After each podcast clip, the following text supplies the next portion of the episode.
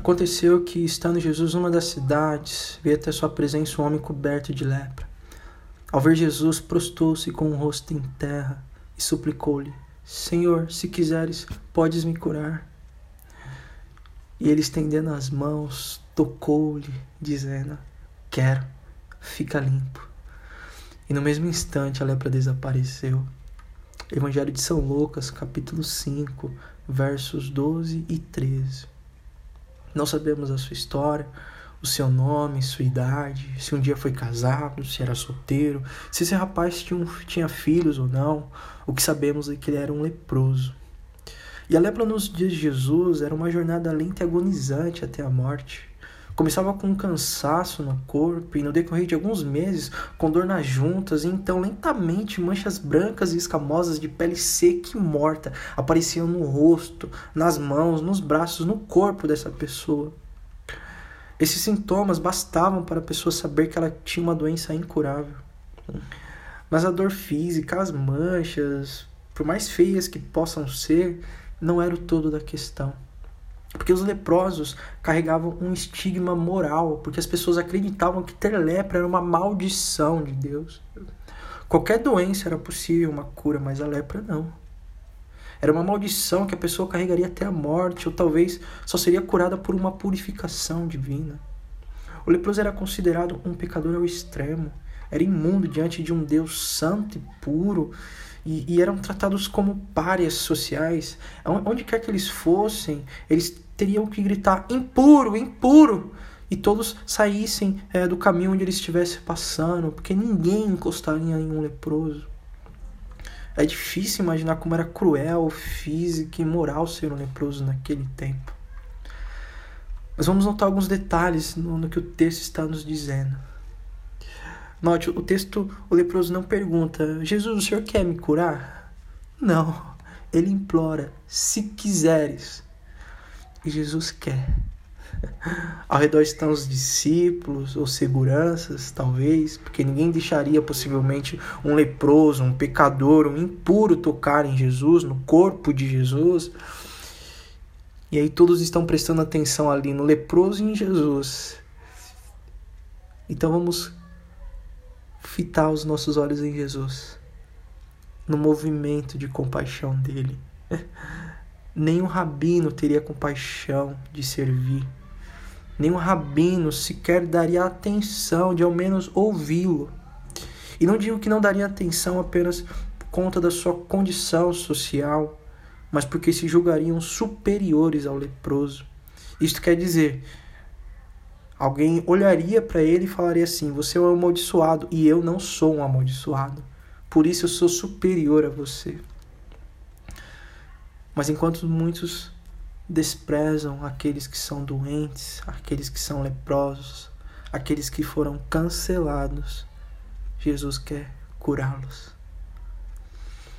Note também que no texto, antes de Jesus dizer quero seja curado, quero seja limpo, Jesus toca nele.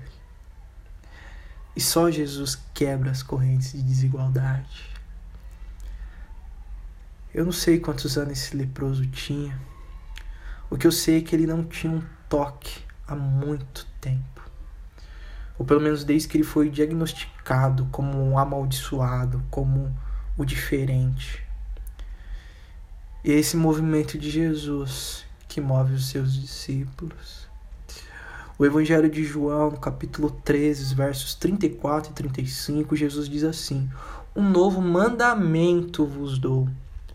Amem uns aos outros. Não é, não é desejo, é mandamento mesmo. Assim como eu os amei, olha, exemplo. Cristo é o exemplo. Assim como eu os abracei, amem uns aos outros. E nisto saberão que são meus discípulos e sabe por que é um movimento de compaixão? Olha, esse, essa mesma história no Evangelho de Marcos, ele registra assim no capítulo 1, verso 41. Movido de compaixão, Jesus tocou nele. Assim são os discípulos de Jesus. Foram abraçados. E sendo abraçados, eles não têm como não abraçar outros. Jesus tocou no leproso. Ninguém em sã consciência tocaria em um leproso. Mas não é qualquer toque, porque a palavra grega que, que descreve esse, esse toque não é, é, é apertar, é agarrar. Em outras palavras, Jesus agarrou esse leproso.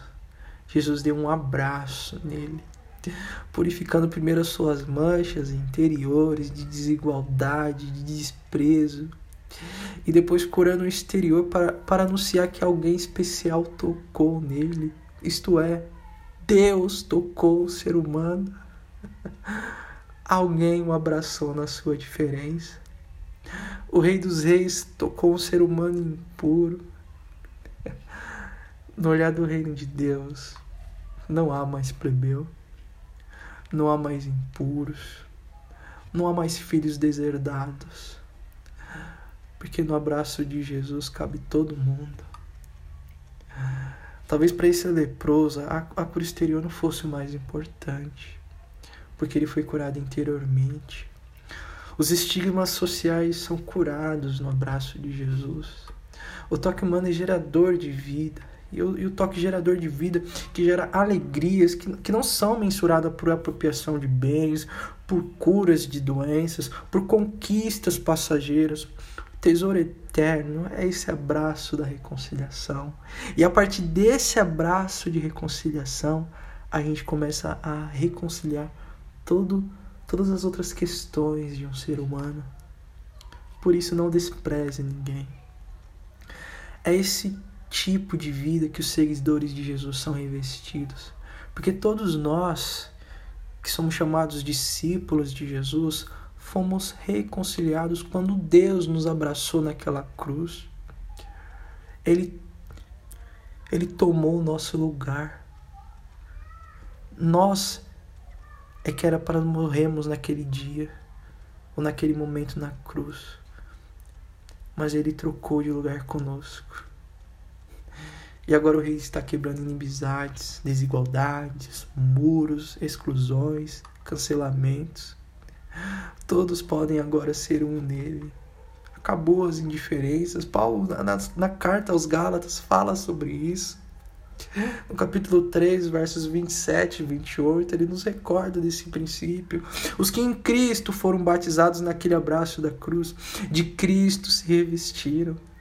Não há judeu, nem grego, nem escravo, nem livre, nem homem, nem mulher, nem limpos e nem impuros, nem brancos, nem negros, nem pobres e ricos, pois todos são um em Cristo Jesus.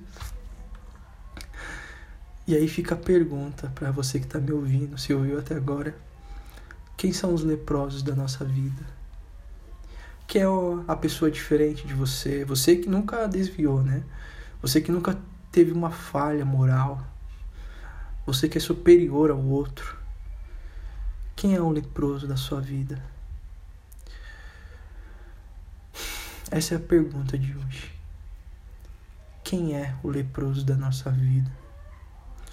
E aí você pode até pensar que nesse momento de quarentena não há possibilidade de, de abraçar pessoas distantes, né?